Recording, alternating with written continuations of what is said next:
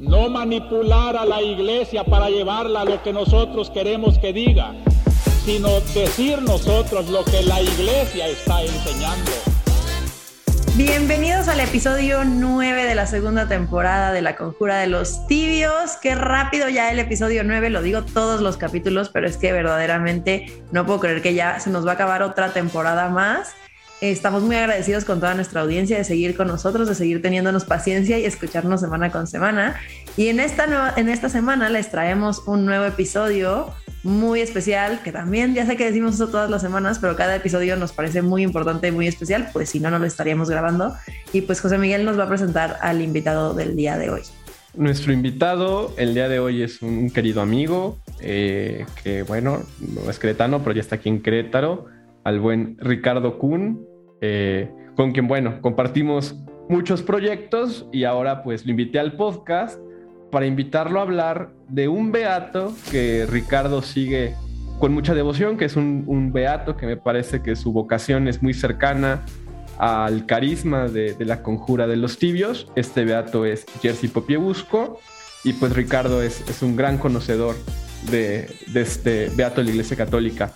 Ricardo estudió Relaciones Internacionales en la UPAEP y actualmente es eh, director de Capacitación e Información del Comité Ejecutivo Estatal de Acción Nacional en Querétaro. Pues muchísimas gracias, eh, Ricardo, por haber aceptado la invitación a la Conjura de los Tibios. Aquí tienes tu casa y de verdad que es un gusto para nosotros que nos puedas acompañar en esta ocasión. Hola a todos, ¿cómo les va? Eh, pues muchas gracias Marta, muchas gracias Josemi por la invitación que me están haciendo para poder platicar pues de un beato que en lo personal pues vaya, admiro mucho. O sea, es uno de los beatos que creo que han hecho un antes y un después en mi vida desde que yo lo conozco. Es una historia muy padre.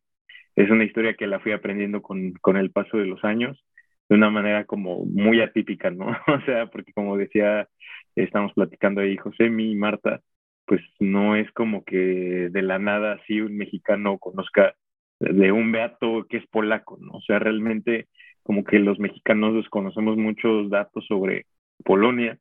También, como decía Josemi, pues bueno, yo estudié Relaciones Internacionales eh, y realmente ahí como que cuando estudié esta carrera, pues me di cuenta todavía más de la, pues de la importancia, ¿no? De la trascendencia de, de, todo el contexto social, político, histórico, económico, vaya, muchísimas aristas, ¿no? Que, que me ayudaron a entender todavía más incluso la vida de este beato, a tal punto que yo en algún momento me fui a hacer las prácticas profesionales a, Ginebra, en Suiza, y, cuando nos dieron chance de tener nuestra, como nuestra semana de, de vacaciones, por así decirlo, yo dije, o sea, todo el mundo era como, ¿de dónde te vas a ir? No, que yo me quiero ir a París, yo me quiero ir a Roma, yo me quiero ir a Berlín, o sea, como muy, lugares muy mainstream, ¿no? este, y la neta es que cuando me preguntaron a mí, yo dije, pues Polonia. Y todos así como de Polonia, que por, o sea, ¿quién, ¿quién quiere ir a Polonia, no? Incluso me acuerdo que en ese viaje, este, íbamos un amigo y yo, y este, empezamos a platicar con una señora, una polaca, en el camión. Y nos dijo, es que, ¿por qué? O sea, México es tan bonito, ¿por qué vienen para acá? Aquí es frío, aquí es muy triste, aquí es horrible. ¿Por qué vienen? O sea, ¿qué, qué ganan? ¿no? Mi amigo iba por, por otras razones, pero yo definitivamente sí.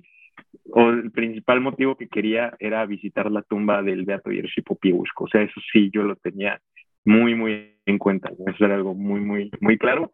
Y vaya, creo que ha sido una de las experiencias espirituales más grandes y más fuertes que, que he tenido y que ayudaron mucho a cimentar mi, mi fe y a entender un poquito más pues su vida, o sea, entenderlo más, no estar en, en el lugar donde, donde él oficiaba misas, donde él hacía su actividad, donde pasaban muchos sucesos, vaya, te, te enchina la piel, ¿no? Pero si quieres, antes de pasar a todo eso, pues no sé por dónde quieres que, que empecemos, José o Marta, ustedes díganme. Pues mira, a mí se me hace muy interesante que podamos tocar este tema. Eh, sobre todo porque en nuestro episodio pasado estuvimos hablando de, economía de Francisco y de doctrina social, ¿no? Y hablábamos mucho de cómo muchas veces dentro de, o sea, nosotros como católicos, nos falla el ver estas terceras vías, ¿no? Que claramente son propuestas, o sea, son una de las fuertes propuestas de la iglesia y en muchos aspectos, ¿no? No, no nos atenemos a las maneras del mundo, ¿no? Sino a estas terceras vías, ¿no? Entonces, no estamos, o sea, ni promovemos el comunismo, ni, promovemos el capitalismo, promovemos esta, esta otra tercera cosa extraña, ¿no? Este, y creo que una de las personas que personifica muchísimo esto, mira, yo no soy tan conocedora de este beato, pero eh, creo que él, o sea, es una de las personas que puede como personificar un poquito más esto, ¿no? O sea, sobre todo porque justamente le tocó vivir en esta, en esta época de muchísima transición entre estos dos sistemas políticos y económicos. Y creo que el poder plantarse con una perspectiva eh, católica y única eh, es una de las cosas que hace que sea tan relevante y que sea tan relevante hoy en día, ¿no? Entonces, pues no sé si nos pudieras platicar un poquito de esto y de cómo su postura en el mundo, ¿no? Ok, perfecto, súper bien. Sí, pues mira, incluso hasta ahorita estoy así analizando un poquito de lo que me decías. Creo que valdría mucho la pena, o sea, para entender pues a, al Beato, creo que sí necesitamos entender, entender también un poquito más pues el tema de Polonia, ¿no? O sea, entender pues qué onda con Polonia, o sea, qué pasaba, qué, qué ha pasado con Polonia, por qué porque a mí me ha llamado tanto la atención este país.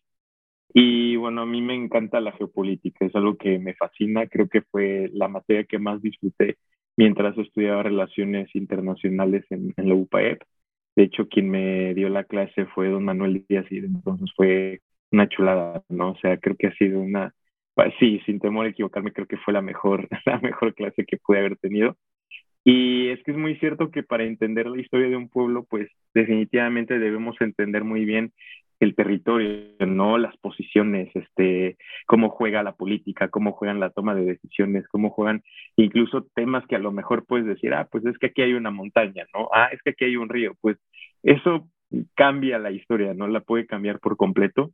Entonces, creo que en primer lugar debemos de entender que Polonia, o bueno, el, territorio que actualmente nosotros conocemos como, como Polonia, es un gran valle, ¿no? Eso, como a veces lo, he llegado a comentar en otros espacios, esa es la bendición y la maldición de, de Polonia al mismo tiempo. O sea, ¿por qué? Porque, bueno, sin lugar a dudas, pues el hecho de que sea un gran valle, pues te permite recorrerlo de una manera muy fácil, muy sencilla. Eh, pues para bien cuando es pues tu propio territorio, ¿no? Pero para mal cuando llega alguien más y te busca invadir. Entonces, no hay realmente barreras eh, pues de terreno al momento en el que tú estás recorriendo Polonia. Eh, incluso las veces que yo he ido me impresiona mucho el que puedes recorrerlo de una manera pues, muy sencilla, ¿no? O sea, ahora pues ya tenemos, ya hay camiones, hay tren y demás, pero es relativamente fácil recorrer el país de norte a sur, de este a oeste, o sea, completamente sencillo. Y eso, pues, ¿qué ha generado?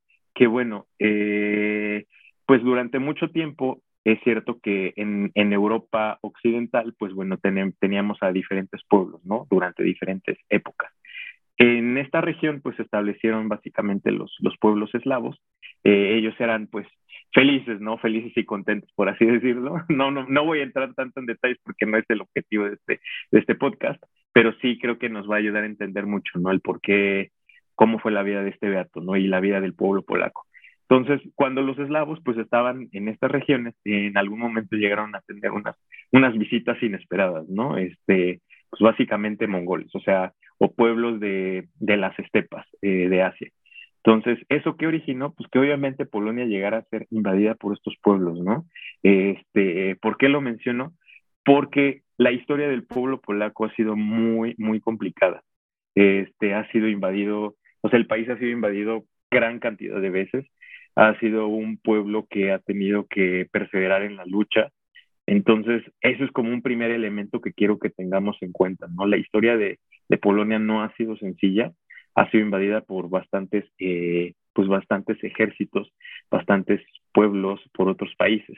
Eh, incluso eh, también algo bien importante es, en Polonia tenemos este, a la Virgen de Chenstojowa, este icono, eh, pues vaya, también tiene mucha trascendencia en la historia de Polonia, precisamente por una invasión. Este, básicamente los polacos estaban siendo invadidos por los suecos. Eh, ya habían conquistado prácticamente todo el país, todo, todo, todo, todo. Llegaron hasta el sur eh, y se encontraron ahí con un, con, pues era un monasterio, pero parece castillo realmente, ¿no? O sea, como una fortaleza. Entonces, el ejército sueco dijo, pues ya llegamos hasta acá, o sea, Chenstohova está ubicado en la parte sur. Ya llegamos hasta acá, ríndanse, o sea, ya no les queda nada, ya son lo último que queda de, de su país. Y los frailes en ese momento dijeron, no, no nos vamos a rendir. Y, o sea, digo, lo estoy contando súper mega resumido, ¿no? Y sin entrar en tanto detalle, pero básicamente los frailes dijeron, no, no nos vamos a rendir.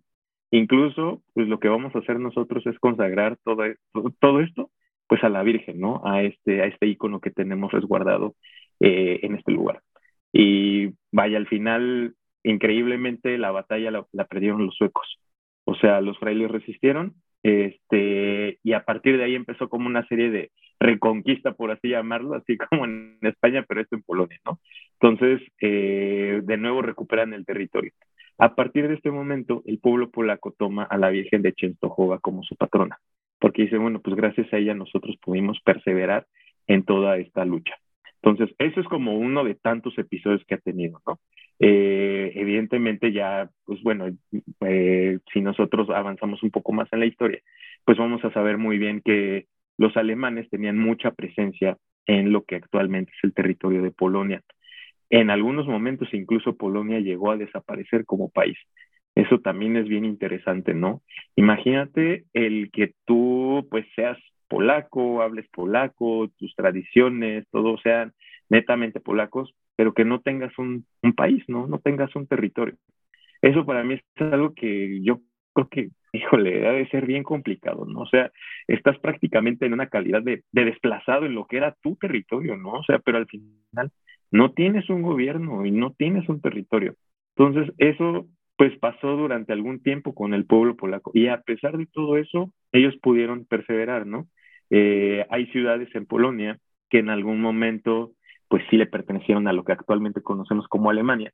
Y es muy común todavía el turismo de alemanes que van a esas ciudades como para decir, ay, pues esto, esto era nuestro, ¿no? Pero, pero lo perdimos. O sea, como una especie de, ¿cómo decirlo?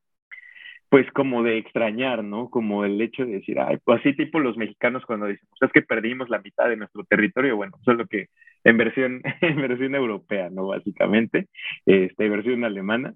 Eh, es algo como bien, bien curioso, ¿no? Bien, bien curioso, pero los polacos pues se sienten orgullosos de haber podido recuperar lo que pues les pertenecía a ellos, ¿no? Entonces, teniendo esto como, como un muy, muy breve preámbulo de lo que ha sido la, la historia y sobre todo en lo que lo quiero enfocar, que es el pueblo polaco se ha mantenido en la lucha, este, pues bueno, llegamos ya básicamente a qué era lo que pasaba con, con el Beato, ¿no? Con Jerzy Popilushko. O sea, él, por ejemplo, nació en el año de 1947. Entonces, también quiero que nos situemos un poco en qué era lo que pasaba en estos, en estos años tan, tan trágicos y tan críticos para, pues, para Europa y para el mundo. Bueno, la, Segunda Guerra Mundial básicamente estaba terminando. Polonia era un país que estaba devastado. Eh, pues en Polonia encontramos, o sea, los alemanes bombardearon todas las ciudades prácticamente una de las que sí pudo sobrevivir un poquito más eh, fue Cracovia, por un hecho en el cual, aquí esto es un dato que luego no, se conoce, pero la misma Iglesia Católica eh, dio permiso a que los alemanes colocaran ahí ciertas bases, ¿no? En, su ciudad. Muchos lo han criticado y dicen, no, es que cómo es posible, la iglesia pactó y demás. O sea, pues realmente la iglesia no pactó con este régimen, no tan malvado, que obviamente la iglesia sabía que era muy malvado, pero lo que la iglesia en su momento quiso hacer fue como, ok, a ver, si decimos que no, nos van a bombardear y mucha gente va a morir. O sea, nosotros, pues, ni modo, vamos a tener que ceder en estos puntos, pero sabiendo que lo hacemos con tal de salvar vidas, ¿no? O sea, eso es algo que a mí también me, impresionó bastante de, de esta decisión de, la Iglesia Católica. Entonces, eh, vaya, Polonia, como les digo, fue devastada. en Polonia, pues encontramos los mayores campos de concentración, eh, la población judía, pues vaya, sufrió muchísimo, sobre todo en Polonia, es donde hubo más muertes de todo este pueblo, y no solamente ellos, ¿no? Eh, gitanos, este, protestantes, católicos y demás. O sea, no solamente fueron los judíos, pero bueno, al final eh, fue el, el, lugar donde más, más muertes hubo. Y el pueblo polaco pues estaba en, un, en una disyuntiva, porque por un lado pues, se encontraba eh, pues todo este régimen, ¿no? El régimen nazi, pero por el otro lado estaban los comunistas. Entonces, eh, evidentemente en un principio el pueblo polaco fue, pues bueno, nos están invadiendo, tenemos que organizar una resistencia en contra de los nazis. Entonces lucharon y demás, pero después de eso llegan pues los rusos, ¿no? Que en ese momento era pues básicamente los, los comunistas, y pues también los tratan mal e incluso peor, ¿no? Entonces, este, es como, híjole, o sea, este mismo pueblo empieza a decir, pues entonces, ¿de qué lado estamos, no? ¿O estamos con estos o estamos con los otros? Y eso, pues evidentemente, fue un contexto muy importante para la vida del Beato Jerzy porque el mismo pueblo polaco sabía pues que no se podían ir ni con uno ni con el otro. Al final de cuentas, ambos regímenes eran, eran malvados, eran muy, eh, vaya, o sea, atentaban mucho en contra de la violación de derechos humanos, o sea, eran autoritarios, no promovían absolutamente nada de los valores que ellos buscaban. Entonces, eso, justo en ese momento es cuando nace el Beato, ¿no? Y él nació en un, en un pueblo muy, muy chiquito. Este, era pues una familia pobre, una familia que no tenía absolutamente nada. Ah, pero aquí creo que omití decir el cómo fue que llegué a la historia de, del Beato Jerzy Popielusco, ¿no? o sea, cómo es que cómo es que yo empiezo a conocer su historia. Pues básicamente aquí les, les voy a hacer como un, un breve paréntesis y cómo fue que llegué a conocerlo. Yo me acuerdo que de niño siempre, este, mi papá le decía a mi mamá, Decía, ¿dónde me dejaste mi película de solidaridad? ¿Dónde me dejaste mi película de solidaridad? Y mi mamá así como de, no sé de qué estás hablando, ¿no? Y mi papá atrás le decía, ¿de dónde me dejaste esa película? O sea, era una película todavía en, beta, ¿no? O sea, ni siquiera era VHS, era en beta, o sea, nada más para que dimensionemos la, la época, ¿no? Para los que no sepan eso, incluso los que no conozcan, bueno, los casetas, cuando éramos niños eran VHS, ¿no? Y tenían como dos, dos cintas, pero había otra que era la beta y la beta solamente era más chiquita y tenía solamente un este para una cita. O sea, eso yo creo que fue en los ochentas y ya muy principios de los noventas, no nada más para dimensionar en el tiempo. Resultó ser que pues mi mamá no sé por qué, así como que empezó a escombrar la casa y en una de esas tiró esa película, ¿no? o sea, pues fue sin querer, o sea, realmente fue sin querer. Entonces mi papá estaba como bien, bien empeñado en decir, no, es que esa película es muy buena, de ahí vas a aprender muchísimas cosas y demás.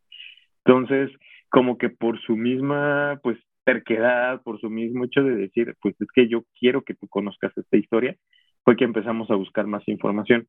Realmente, ya muchos años después fue que encontramos esa película, eh, pero también descubrimos que hay una película nueva, una que ya es, este, ha de tener como unos 10, 10 años que salió aproximadamente. Pero a partir de ahí, o sea, y por mi papá fue que empecé a conocer un poco de, de esta historia, ¿no? De solidaridad, o sea, de un sindicato que ahorita hablaré, ¿no? Y sobre todo el Beato Jerzy Popilusco. Entonces, básicamente así fue como yo entré en contacto con, con esto. Eh, y cerrando este paréntesis, pues sí decirles, ¿no? o sea, el Beato Jerzy Popilusco estaba, vivía en una aldea muy, muy pequeña, eh, su familia era pobre, su familia no tenía los suficientes recursos, y, y él veía como en la Polonia posguerra seguían estos conflictos, entre, o sea, lo que quedaba, ¿no? De gente que, por supuesto, sí estaba a favor de, los nazis, otros que estaban a favor de los comunistas, pero su familia le inculcó mucho el tema de decir, oye, pues es que no se trata como de, de tomar bandos, no al menos no, no, en esta cuestión. O sea, se trata de ver un poquito más allá de eso que nosotros estamos viendo, porque pues al final de cuentas son, son personas, ¿no? Básicamente. Eh, él era muy inteligente, era una persona muy capaz, él le gustaban mucho los idiomas, eso yo creo que es otra de las razones por las cuales yo admiro mucho este beato. A mí me encantan los idiomas, o sea, los idiomas, la historia, la geografía, y él era buenísimo con todo eso, sí, le encantaba. Incluso a él le tocó, pues en esa época les enseñaban ruso, ¿no? Él era de los que salía muchísimo mejor en su clase, ¿no? Aprendiendo, aprendiendo ruso, geografía, historia y demás. Y algo bien curioso es que siempre cuando él iba para la escuela, pasaba a, a la capilla de su pueblo le quedaba de paso, ¿no? Entonces, él entraba, este, a veces estaba expuesto el Santísimo, a veces no, y hacía unos cinco minutos de oración, o sea, desde que era niño, ¿no? Entonces, su familia veía que él ya traía como una vocación sacerdotal. Eso también es como muy interesante, ¿no? Saber que desde que tienes 10 años ya sientes ese llamado, ¿no? Es algo pues como muy padre. Entonces, este, su familia, pues evidentemente sí, ya veía, veía toda esta situación. Entonces, eh, pues bueno, nunca, nunca lo limitaron, o sea, definitivamente no. Incluso él, pues, ayudaba en su, en su parroquia local y demás. Pero bueno, o sea, él siguió, pues, siguió estudiando básicamente. Y después de eso, pues él seguía con la idea, o sea, ya convencido, ya bien pensado, que él quería ser sacerdote. Eh, el problema es que, pues en ese momento, pues Polonia no, no tenía un gobierno autónomo. Ellos dependían básicamente de, la URSS. Eh, y eso que implicaba que muchas de las políticas que se, que se realizaban en este país eran básicamente por, pues, por, por parte de la URSS, ¿no? O sea, todo lo que ellos decían, ellos no pueden decir que no. Entonces la URSS estaba muy metida en las decisiones de este gobierno y el gobierno también es cierto que era aliado y cómplice de todos ellos. Entonces, para todos los jóvenes que en ese momento quisieran ser sacerdotes, sí podían serlo, pero tenían que pasar por un año de entrenamiento militar, como una especie de servicio. Pero, ¿qué era lo que pasaba? Pues en ese año buscaban que ellos desistieran. O sea, ese era el objetivo tal cual que, que traía el gobierno todos los que entraban ahí al final tenían que salir diciendo yo ya no quiero ser sacerdote porque hace mucho daño, porque no es lo que nuestros, nuestros países necesitan, no es lo que el comunismo requiere y demás. Entonces, él pues tuvo que tomar este, este año. Él tenía, o sea, tenía muchos problemas de salud, eso también. Tenía un problema en los pulmones, entonces pues también no era como que muy o sea, no quiero decir que era delicado, pero sí era un poco más, este, tenía un poco de desventaja en comparación a sus compañeros en cuanto a temas de salud, pero eso no lo limitó. Entonces, durante este año, los militares, pues evidentemente lo trataban muy, muy mal. O sea, literalmente los, los torturaban, les hacían muchísimo daño, les, les metían ideas, ¿no? Como para que ellos dejaran de, de creer en todos sus ideales, en todos sus principios hablaban muy mal de la iglesia, hablaban muy mal de todo, absolutamente de todo. O sea, era como un curso intensivo de, lavado de, cerebro, pero a pesar de eso, pues él se mantuvo. Eh, eh, él incluso se ponía a rezar cuando no lo tenían permitido. Y eso pues le acarreó muchísimos problemas. Eh, muchas veces lo castigaban a él, lo castigaban en conjunto con sus compañeros, los trataban mal, o sea, sí había como muchas represalias por estar haciendo este tipo de cosas. Pero a pesar de eso, pues él, él se mantuvo, ¿no? Incluso, o sea, eran torturas, pues sí, literalmente físicas. O sea, eso es como lo, lo que a mí me impresiona mucho, que desde este momento él ya estaba experimentando estas cosas y a pesar de eso y a pesar de sus problemas de salud, pues él decidió seguir adelante muchos de sus compañeros sí se dieron de baja y dijeron, sabes que yo ya, yo ya no puedo, yo ya no quiero, ya me di cuenta que esto no va a terminar bien, entonces este, yo me retiro. Pero a pesar de eso, él siguió, ¿no? Esto fue a, a Varsovia. Entonces, este, pues bueno, ahí estuvo, sí, estuvo ya en el seminario como tal, continuó con sus problemas de, de salud, entonces, este, sobre todo porque pues había torturas como, tipo lo aventaban a alberca con agua heladísima, digo, es Polonia, ¿no? Si de por sí en México una alberca así al aire libre, el agua está heladora, imagínense, en un... Él, a pesar de que no era la persona que impusiera mucho con su, o sea, su, ¿cómo decirlo? Como la parte física, o sea, él llegaba a pasar muchas veces desapercibido, ¿no? Pero a pesar de eso, se llevaba muy bien con la gente y siempre caían. Esto lo vieron, o sea, los mismos del ejército lo vieron y fue algo que pues, también por eso lo trataban mal, pero también durante el seminario lo vieron y fue una habilidad pues muy buena, ¿no? Algo que les agradó bastante eh, pues a sus respectivos en ese momento y que eso lo hizo que pronto pues lo asignaran, en una iglesia donde tenía que trabajar mucho con la comunidad. Esa era la misión, o sea, era un lugar donde no habían tenido como que muy buen trabajo con los anteriores sacerdotes, pero sabían que lo iba a lograr. Y ahí también se dieron cuenta después por parte de la Iglesia Católica que muy rápidamente empezó a pues hacer comunidad en su en su parroquia. Entonces eso fue algo como muy, muy interesante, algo que a la iglesia también le llamó bastante la atención. Dijeron, ok, pues por lo visto él, pues sí tiene madera para estar en contacto con el pueblo. Entonces, eh, y paralelo a todo esto, quiero que, no quiero que olvidemos, pues que el gobierno era autoritario, que el gobierno no pensaba absolutamente para nada en democracia, era un país donde sus gobernantes eh, lo último que pensaban era en el bien común, no, o sea, eran lugares muy, muy, muy tristes, muy pesados, donde el periodismo era controlado, todo, absolutamente todo era controlado, y a pesar de que hubiera un gobierno polaco, pues siempre se le rendían cuentas a Moscú. Eso, eh, pues eso también determinó mucho de lo que sería la vida de, del Beato más adelante. Eh, y bueno, también más adelante es cuando ya lo pasan a, a la parroquia de Stanislaus Kostka, la de en Varsovia, que fue básicamente donde él ya empezó a tener su, su labor, donde actualmente nosotros podemos encontrar sus restos. esa fue la parroquia que ya lo vio nacer como tal. Eso fue para el año de 1980. Entonces también eh, recordemos que, bueno, básicamente ya para, para estos años ya teníamos a, a, un nuevo papa, ¿no? O sea, ya teníamos aquí a San Juan Pablo II. Entonces, eso también es muy interesante porque, pues bueno, el, hecho de que el papa fuera, pues fuera polaco implicaba mucho para, para este pueblo. Y en algún momento el papa realizó una visita a Polonia. Eh, y aunque el Beato no estuvo directamente con él, sí le ayudaron, ayudó mucho en la parte de eh, coordinar al grupo de, de, enfermeras y de médicos. Ah, porque para eso, este, por sus problemas de salud, pues él tenía que ir mucho al hospital, ¿no? o sea, incluso en algún momento, de, sí tuvo que estar durante algunas semanas, incluso meses en este hospital, pero a pesar de estar enfermo, él se llevaba muy, bien con la gente, o sea, es, insisto, esto es una de, de, eran una de sus habilidades, que era muy, muy sociable.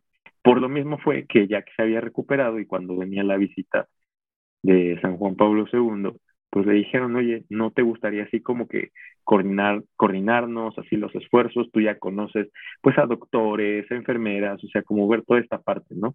Tipo primeros auxilios o cualquier cosa que pudiera, pudiera necesitarse para que tú seas este vínculo. Entonces, pues él aceptó, evidentemente aceptó, y pues él se quedó impactadísimo de ver pues a, a San Juan Pablo II, ¿no? sé, a ver que estaba en, en, Polonia, o sea, ver que era su, su pueblo, ¿no? Su gente, o sea, un papa celebrando pues en polaco, o sea, eso yo creo que tal vez nosotros como latinos lo podemos eh, tal vez entender un poquito más, porque cuando vemos al Papa Francisco que da humilías en español o da misas en español, y que su, o sea, su idioma natural, pues, o sea, pues es como genera cierta conexión, ¿no? Dices, órale, qué padre, ¿no? O sea, eso, eso me agrada mucho. Entonces, este, pues vaya, básicamente eh, él estuvo, estuvo ayudando en todo esto.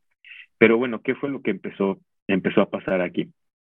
Sí es cierto que San Juan Pablo II llegó a Polonia y todo, pero pues eso no fue de gratis, ¿no? O sea, también sabemos que siempre que llega a haber este tipo de cosas, siempre va a haber reacción. O incluso porque ya había ciertos problemas y que el Papa pues sí quería evidenciar. Entonces, aquí lo que nosotros debemos de saber es que Polonia, como les comentaba, pues sí era un país completamente, eh, pues muy autoritario. Entonces, uh, trataban muy mal a la gente, pero sobre todo hubo una huelga en 1980, una huelga eh, en la ciudad de Dansk en, el año de 1980. ¿Y esto por qué fue? Porque básicamente el gobierno estaba explotando a la gente. En concreto, eh, eh, los que hicieron esta huelga pues fueron los, los astilleros. Entonces, hacen una huelga, el gobierno no le agrada y terminan matando personas. Entonces, cuando tú vas a la ciudad de Dansk, hay incluso unas, unas cruces muy, muy grandes. Y este, y tienen, o sea, hasta arriba es como la cruz y abajo es este, ¿cómo se llama lo que lanzan de, de los barcos? Se me olvidó ahorita el nombre. Este, Ancla, exacto. O sea, un ancla, ¿no? Entonces, este, abajo es un ancla y arriba es una cruz. O sea, eso, todo, todo eso es pues, precisamente por los, por los astilleros eh, y por los mártires que hubieron ahí. Y aquí eh, también es interesante saber que el líder de todos estos, de, estas personas que estuvieron ahí en esta, pues en esta revuelta, fue nada más y nada menos que Lech Walesa. Lech Walesa, eh, más adelante, pues sería presidente de Polonia. pero él era un líder nato, ¿no? O sea, él estaba con el pueblo, él estaba con la gente, estaba con los necesitados, con los que de verdad eran oprimidos. Y al gobierno eso no le gustaba, o sea, no le gustaba ver que hubiera gente que se estuviera poniendo de todos aquellos que estaban siendo pues desplazados por el mismo sistema. Entonces, pues Juan Pablo II también era alguien que no le gustaba todo esto. Y evidentemente Alberto Yersi Popilusco pues tampoco. Entonces, él empezó a denunciar desde su parroquia todos los malos tratos por parte de este gobierno. Se daba cuenta que el mismo gobierno desaparecía gente, que el mismo gobierno pues atentaba en contra de los derechos humanos, que el gobierno hacía cosas terribles. Entonces, como el gato era muy solidario, era muy popular con la gente, era muy sociable, pues siempre veía, ¿no? En su parroquia que llegaba tal vez alguna mujer diciendo, oye, pues es que no aparece mi hijo. Entonces, pues él ayudaba, o sea, él decía, ok, pues vamos a buscarlo, ¿no? Entonces, poco a poco la gente se dio cuenta que él se solidarizaba literalmente, ¿no? Con, con la gente. Este, y pues empezó a ser eh, muy famoso, que él era muy cercano al pueblo. Entonces, en algún momento eh, hay una huelga y esa huelga pues era, pues fue eh, promovida por, por los mismos de Solidaridad, por un sindicato. Y que bueno, aquí también cabe destacar que este sindicato de solidaridad, en polaco Solidarnos, pues eh, era un sindicato autónomo del, del gobierno de la URSS. O sea, eso era algo como muy atípico, ¿no? Porque pues todos los sindicatos, o sea, sí tenían ahí como que su, su relación con el gobierno, evidentemente, pero con ellos no. Entonces, para el mismo gobierno autoritario era como un, o sea, ¿cómo es posible que estés haciendo algo sin mi permiso? ¿no? Al final era un sindicato, pero pues ellos no estaban de acuerdo con eso. Entonces, este, pues este sindicato empezó a tener mucha, mucha fuerza. Eh, obviamente, todo esto liderado por Lech Walesa. Pero bueno, ¿cómo es que Jerzy Popilusco entra en contacto con ellos, como les decía, por esta huelga? Y eh, estaban encerrados en una fábrica y en algún momento le dicen, oigan, es que pues queremos que un padre venga a oficiar misa. Entonces fue así como de, ok, o sea, y no dejaban entrar absolutamente a nadie ese lugar, a nadie, a nadie. Entonces dijeron, nosotros queremos que el padre Jerzy Popielusco venga a oficiar la misa con nosotros. Y solamente lo dejaron pasar a él, ¿no? Entonces, este, él en cuanto entra, se da cuenta pues que todas estas personas estaban viviendo una situación muy complicada y se da cuenta también que sí son personajes que este, están en la lucha y demás, que están peleando por sus derechos políticos y, todo esto, pero también se da cuenta que no han sido debidamente evangelizados. Entonces eso también es algo que me, me llama mucho la atención. Y él dice, ok, pues bueno, ya que estoy aquí, pues voy a aprovechar, ¿no? Y entonces empieza a preguntar como tipo, a ver, ¿quiénes sí se confesaron, no? Entonces ya alzan la mano. Ah, bueno, pues los que se confesaron, pues van para acá y obviamente ustedes sí van a poder comulgar. Los que no se hayan confesado no van a poder comulgar y terminando la misa los confieso. Entonces fue así como, ok, está ¿no? Entonces, o sea, literalmente evangelización, ¿no? Entonces, en, la fábrica, con los obreros, con los que estaban luchando. Entonces, ahí te das cuenta que era una persona que sí se, colocaba del lado de las personas en los temas terrenales, pero también evidentemente en los temas trascendentes.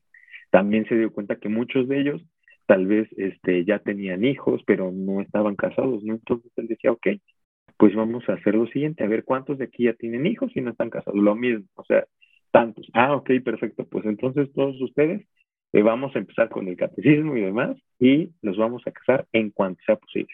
Eh, sacramentos, igual a ver quién está bautizado, quién este, ya hizo primera comunión, quién hizo, o sea, todo eso también lo hizo el padre. Entonces, evidentemente, pues empezó a ganar todavía más a todos estos obreros. Y fue así que, o sea, en muy resumidas cuentas, que él es así como entra en contacto con el sindicato de solidaridad. Obviamente, pues ya todos en Polonia conocían este sindicato, pero ahí es cuando ya él, pues sí empieza con esta labor. Entonces, transita muy, muy bien con todos los trabajadores y empieza a oficiar misas y a evangelizar a todo el sindicato eh, de solidaridad a lo largo de Polonia. Esto, pues, evidentemente al gobierno no le, no le gusta.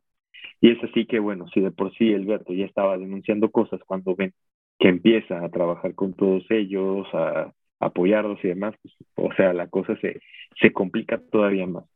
Eh, y entonces el mismo gobierno empieza, pues, a perseguir gente, gente cercana a él, gente de la iglesia, este, muchos sacerdotes polacos en ese momento tuvieron que irse incluso de su país porque el mismo gobierno ya no, pues ya no los quería. Eh, hasta tenían una, una policía secreta y esa misma policía secreta se encargaba de estar investigando todos ellos, haciendo labor de espionaje. Y esto pues podrá sonar como muy de, película, ¿no? Pero pues es, es, real, ¿no? Y sí pasó. Y a mí eso me impacta mucho porque pues, tiene 50 años que, que, pasó aproximadamente, o sea, no, no es tanto tiempo. Eh, eh, pues sí, siguió mucho esta persecución política. Eh, los mismos, pues el mismo gobierno mandaba ya a autoridades para que vigilaran la parroquia donde estaba el Beato Popilusco. Hay otro dato bien interesante, es que sus misas dominicales se llenaban de gente así impresionante. Eh, había gente, o sea, llegaba tanta gente que incluso tenían que instalar postes con bocinas para que la gente que estuviera afuera pudiera escuchar la misa.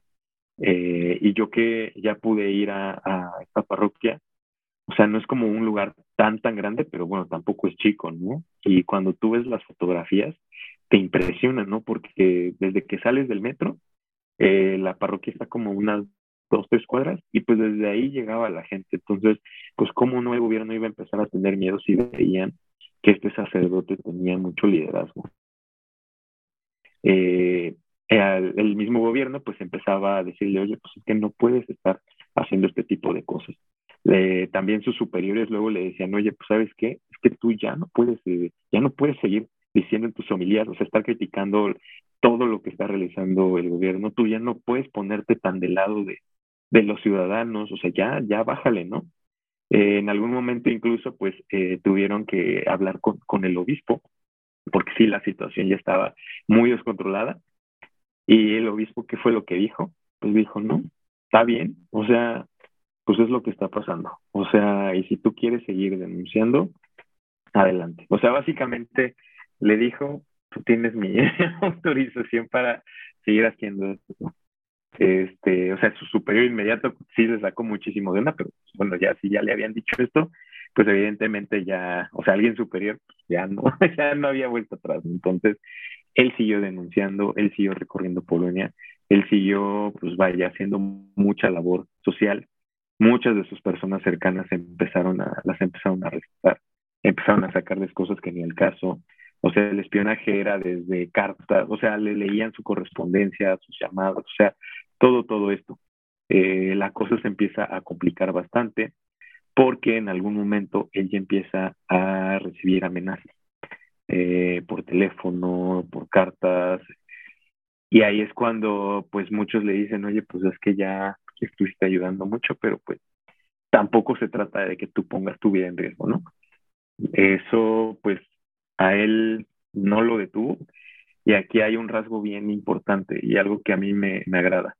Desde que yo leí un libro que se llama Los defectos de los santos, siempre como que me pongo a pensar, ¿no? O sea, ¿qué era lo que a los santos, a los beatos les costaba, ¿no? Este, y con el beato, pues era el tema de, del miedo. O sea, él tenía mucho miedo, o sea, de verdad tenía miedo.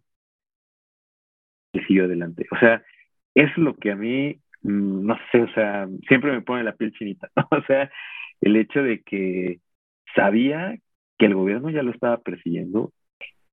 Sí, entonces, pues evidentemente él, él no se quiso detener, o sea, él supo vencer sus, sus miedos, eh, él supo que al final no estaba en esa posición solamente por él, sino que estaba pues por su gente, que era una vocación religiosa, que él quería estar al lado de todos los desprotegidos, de todos los perseguidos, de todos los que estaban fuera del sistema, ¿no? Entonces, eh, pues vayan, las empezaron ya amenazas directas hacia él. Él también, por ejemplo, ayudaba con, con los periódicos, eh, o sea, pues en, ese, en esos años, pues la comunicación como era tal cual, pues pues por periódico, ¿no? O sea, no, no era como era con redes sociales. O sea, él coordinaba todos esos esfuerzos.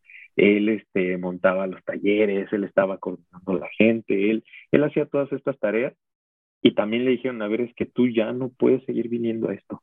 Pero él decía, bueno, pues es que también cuánta gente hay desaparecida, cuánta gente no está sufriendo injusticia. ¿Cuánta gente no está siendo víctima de este sistema que no nos está llevando a ningún lado bueno? Y a pesar de eso, pues él seguía.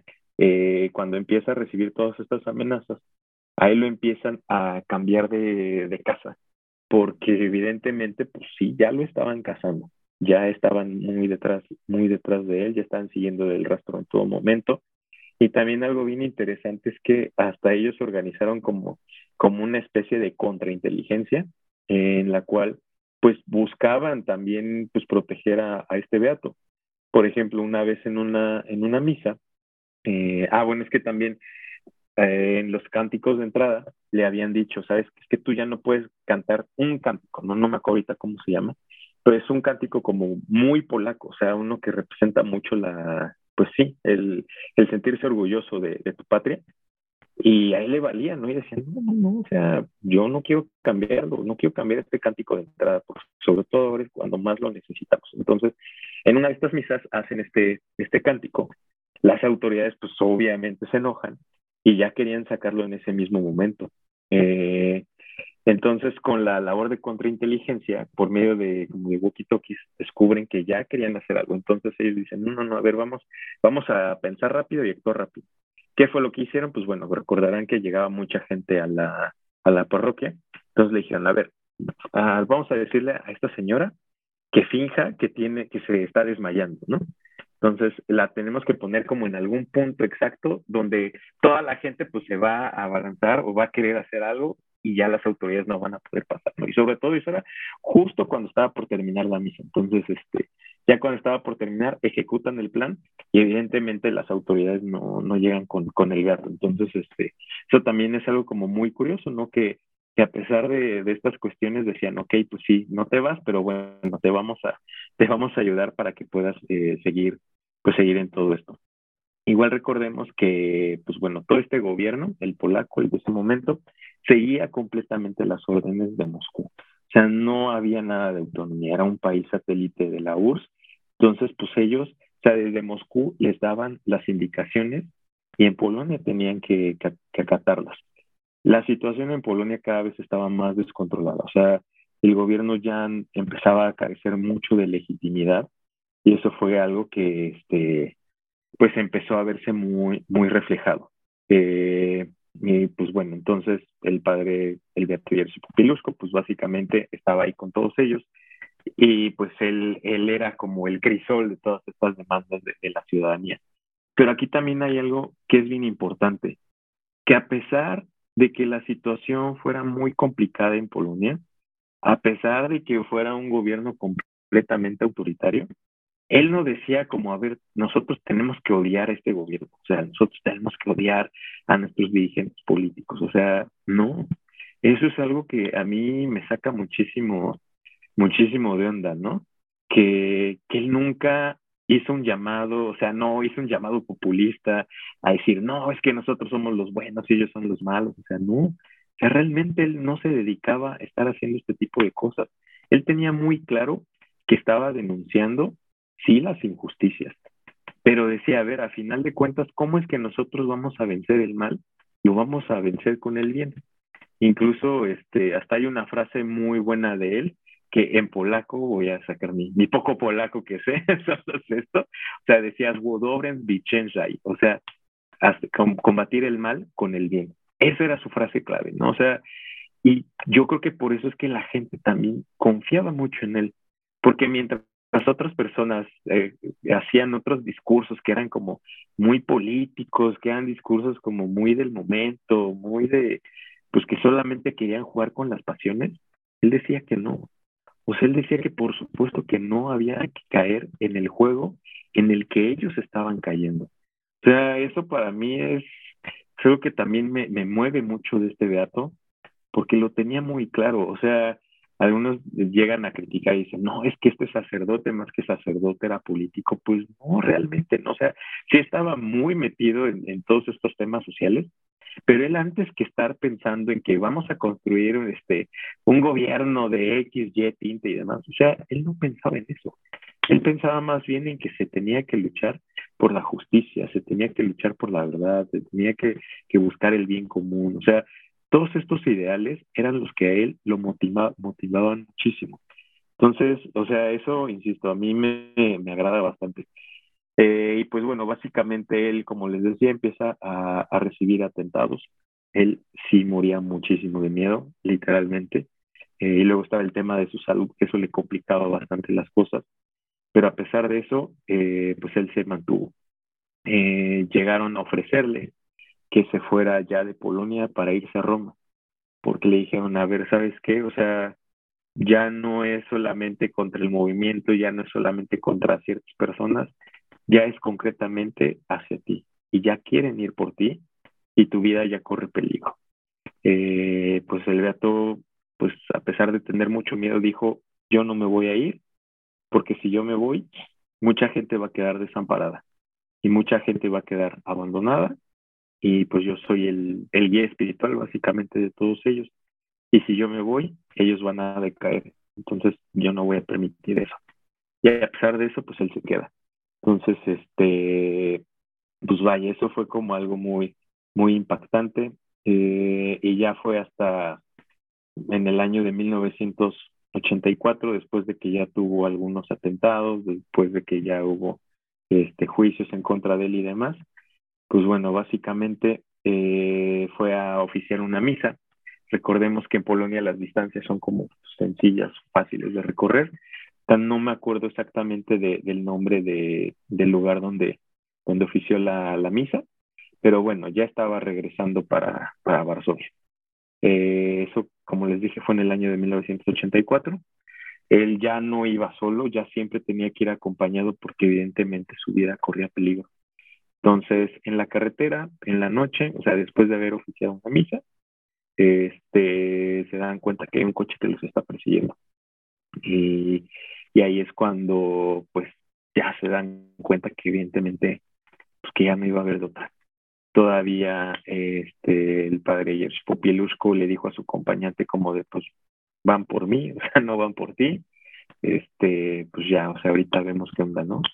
Este, pues este coche los, los rebasa, se le cierra y pues evidentemente, como lo había dicho el padre, iban detrás de él, entonces lo, lo bajan, lo golpean, eh, pues lo, lo, empiezan a torturar y lo meten a, una cajuela, ¿no? Eh, la otra persona pues logra escaparse de ahí, pues yo creo que para, yo creo que le han de verdad dado chance como para que diera la, la noticia o así, y este, y pues aquí lo más triste es que pues evidentemente dentro de esta tortura que pues ¿qué pasó? O sea, lo apuñalaron varias veces en diferentes partes del cuerpo, eh, le dieron balazos y al final lo que hicieron fue lo amarraron así con una cuerda, le pusieron una piedra y lo aventaron al río.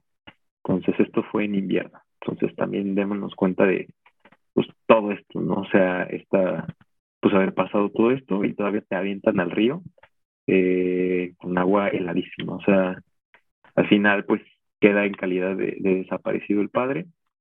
Todos en, Varsovia se empiezan a, organizar, hacen como eh, pues oraciones colectivas, empiezan a citar a la gente en la, en la parroquia.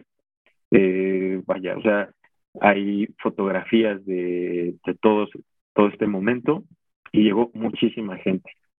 Y lo que más le preocupaba al gobierno es que la gente no dejaba de llegar y que las muestras de, apoyo eran más que evidentes. Al final descubren el, cuerpo del padre en un este pues así como en la parte en una parte del río no donde como que está un poco más más bajito ahí se, se quedó se quedó el cuerpo entonces una vez que, que confirman la, la muerte de, del beato pues vaya la gente se vuelve más loca no sea evidentemente todo Polonia vaya enloqueció, todo Polonia se indignó por esta, por esta noticia y el gobierno no pensó que las cosas fueran a salir tanto de control, ¿no? Incluso, o sea, aquí te das cuenta de, del liderazgo que él tenía, que a pesar de todo eso y a pesar de que el gobierno les empezó a decir a, las personas, persona que se quede aquí en esta parroquia para los actos funerarios y demás va a ser arrestada, los vamos a molestar, o sea, los vamos a castigar, a pesar de eso, la gente se mantuvo ahí. Entonces, este, híjole, o sea, eso es lo que a mí, igual eso me pone mucho la, la pichinita porque es como un, estás retando, ¿no? O sea, y quiero que, insisto, dimensionemos el tema de un gobierno autoritario, es un gobierno que no te pedía las cosas, por favor, o sea, un gobierno que, pues, que era malvado, ¿no? O sea, un gobierno que no pensaba en la dignidad de la persona humana y que era capaz, o sea, si eran capaces de matar gente, de desaparecer opositores, de hacer todo eso, o sea, no les iba a importar absolutamente nada. Si ya habían matado a un sacerdote, ¿qué más podías esperar? ¿no? O sea, era una situación muy trágica. Entonces, a pesar de todo eso, la gente se mantuvo. Y también hay muchas fotografías del, funeral del padre Jerzy Popilusco, y es este, es, es impactante ver que incluso hasta la gente estaba como en los árboles, en las casas, en las rejas, o sea, un mar de gente. Eh, pues esto, esto indignó muchísimo al pueblo polaco.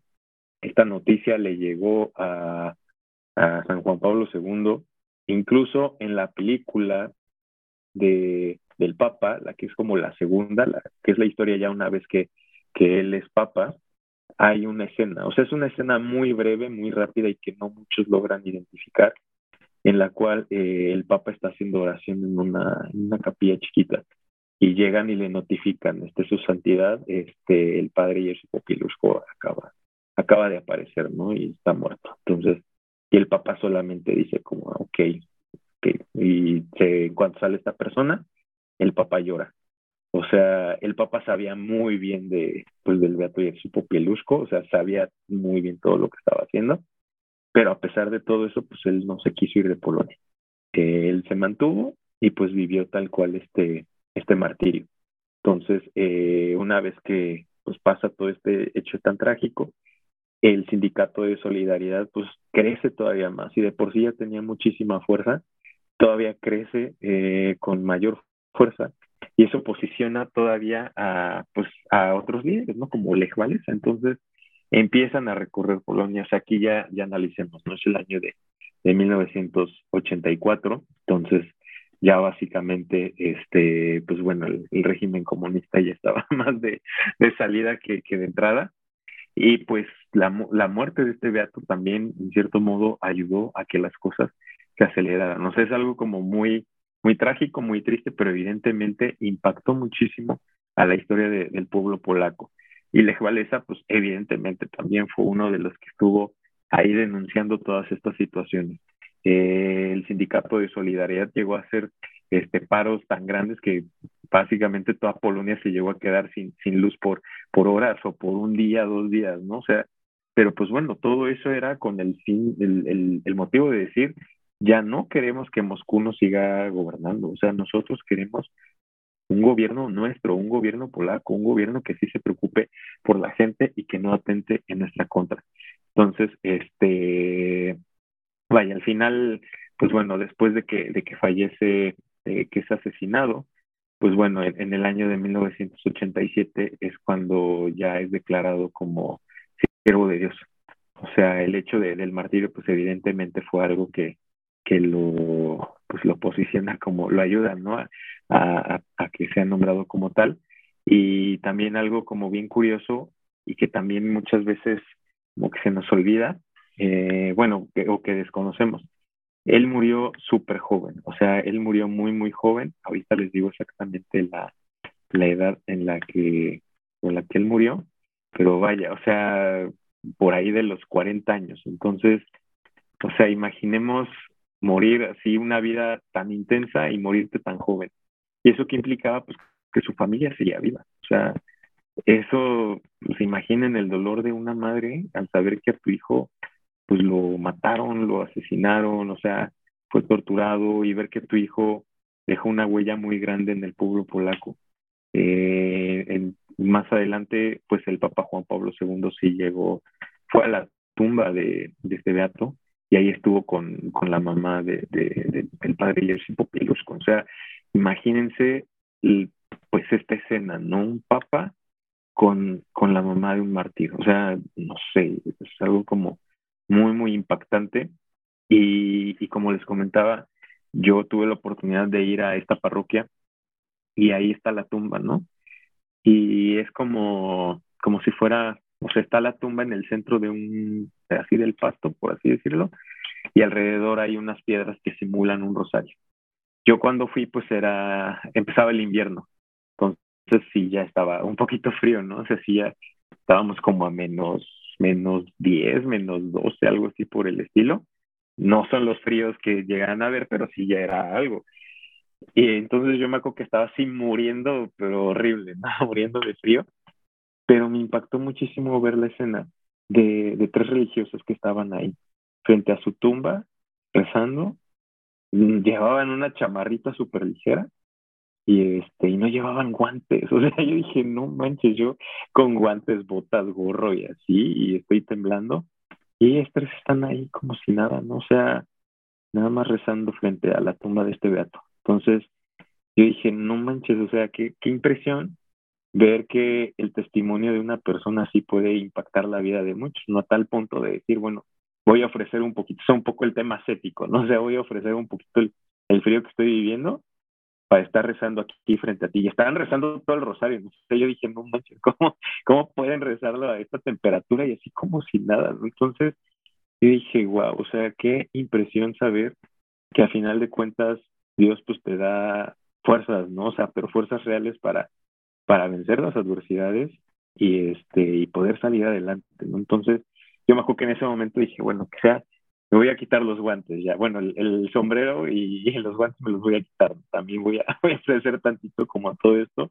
Y sobre todo pensando, pues, que cuántas cosas no llegó a sufrir en la vida, eh, desde el entrenamiento militar, desde que se enfermaba, cuando ayudaba a las personas, cuántas noches no sacrificaba sueño, eh, cuando lo estaban persiguiendo, pues cuántas veces no vivía la incertidumbre de saber, pues, dónde iba incluso a pasar la noche o qué iba a hacer de él al siguiente día. O sea, eso a mí me siempre me hace pensar muchísimo y peor su martirio. O sea, es algo como muy, muy fuerte, pero a pesar de eso, pues, pues Dios le tenía preparado esto, ¿no? Que es algo muy, muy grande. Entonces, pues ya después de eso, eh, ya básicamente en el año de 1989 es cuando todo este gobierno pues colapsa. O sea, a final de cuentas, eh, este gobierno autoritario ya no pudo mantenerse y quien buscó la presidencia de Polonia pues fue nada más y nada menos que Lech Walesa, ¿no? Entonces él ya eh, continuó como con esta parte ya más política. Pero a final de cuentas la huella de, del Beato es, es muy fuerte.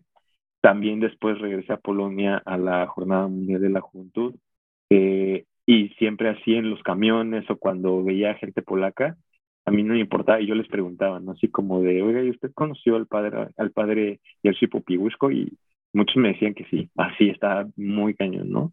Muy, muy cañón. O sea, de Lech Walesa me decían, no, Lech Walesa, o sea, sí, pero no, ya, como que él ya no, o sea, no, ya cayó mucho de, la gracia de, los polacos, pero siempre me decían, pero el Beato y el Popieluszko, decían mis respetos, él era, era un joven, así me acuerdo mucho de una señora que dijo, era un joven muy noble y que ayudaba mucho a la gente, o sea, que se ha recordado así, de verdad, y que tú lo puedas ver, o sea, es, es que eso es lo que a mí más me impacta, ¿no? O sea, que hayan conocido a alguien hace unos años y que puedas hablar de él, ¿no? o sea, que lo hayas conocido en persona. Eso es algo que, no sé, a mí también me pone mucho la, la piel chinita el saber que pudieron conocer a alguien en carne y hueso, ¿no? Y que dejó mucha huella en la historia de, de los polacos y que cimentó muchísimo, eh, pues, las bases de este, de este gran país y recordar mucho, ¿no? O sea, el tema de vencer el mal con el bien. O sea, creo que eso era la base de su mensaje. El que no se trataba de estar buscando culpables, no se trataba de estar pensando en, ay, este, o sea, de polarizar la situación. No, no, no, al contrario. Era un tema de decir, pues yo quiero hacer el bien y una vez que nosotros hagamos el bien, así es como nosotros vamos a poder vencer el mal. Entonces, este, pues básicamente esa es como la, la historia muy, muy resumida de, de Dato y Archipopirusco. No sé si quieran agregar algo, algún comentario o algo que tengan ahí que, que decir.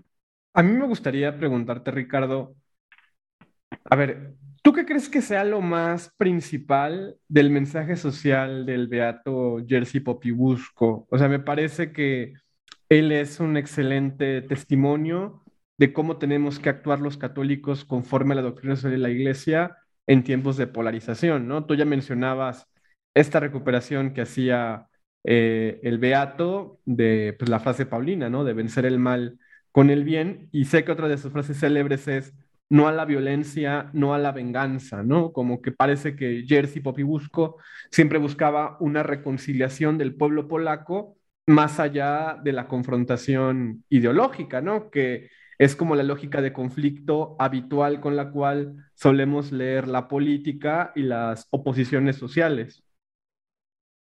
Pues mira, de entrada yo creo que algo bien interesante con él y que a veces, o sea, lamentablemente lo veo mucho en esta época, que hay personas que quieren utilizar la fe con fines políticos.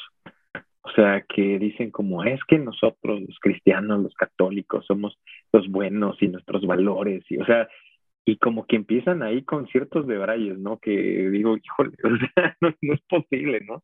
No es posible porque no estás entendiendo, pues, la buena nueva, ¿no? O sea, quieres, quieres reducir el mensaje de salvación algo netamente político y es como un decir, nosotros sí traemos la verdad, nosotros vamos a hablar con la verdad y nosotros la poseemos y demás, y los otros no viven en el error. Entonces, este, tenemos que, que juzgarlos porque están viviendo en el error y nosotros tenemos que poner el dedo en la llaga.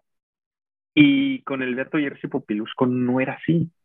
O sea, así como lo decías ahorita, ¿no? O él no era alguien que creyera en la venganza. Y había gente que evidentemente le decía, no, es que las cosas no pueden seguir así, nosotros tenemos que levantarnos, tenemos que hacer aquello y demás. No, o sea, es que eso lo único, o sea, era básicamente lo que él también comentaba, que en la medida en que tú empezabas a caer en ese juego, pues no ibas a terminar nunca. O sea, él era un fiel promotor del perdón, era un fiel promotor de la esperanza, era un fiel promotor de que, bueno, básicamente en este mundo estábamos de paso, pero no por estar de paso en este mundo no íbamos a denunciar todas aquellas cosas malas pero también no era denunciar solamente porque el gobierno fue comunista, ¿no? O sea, porque, pues no, o sea, definitivamente las cosas no es así, no es como, ah, es comunista y en automático me cae mal y ya solamente voy a denunciar eso, ¿no? Pero al capitalismo ese no lo voy a denunciar porque ese sí es bueno y ese sí no sé, o sea, él no entraba en esa clase de, de dilemas o de dicotomías, ¿no? Él, él era más bien un tema de decir, a ver, nosotros, pues como católicos sabemos que tenemos una lucha más grande, que no es solamente una lucha de irte en contra de un gobierno.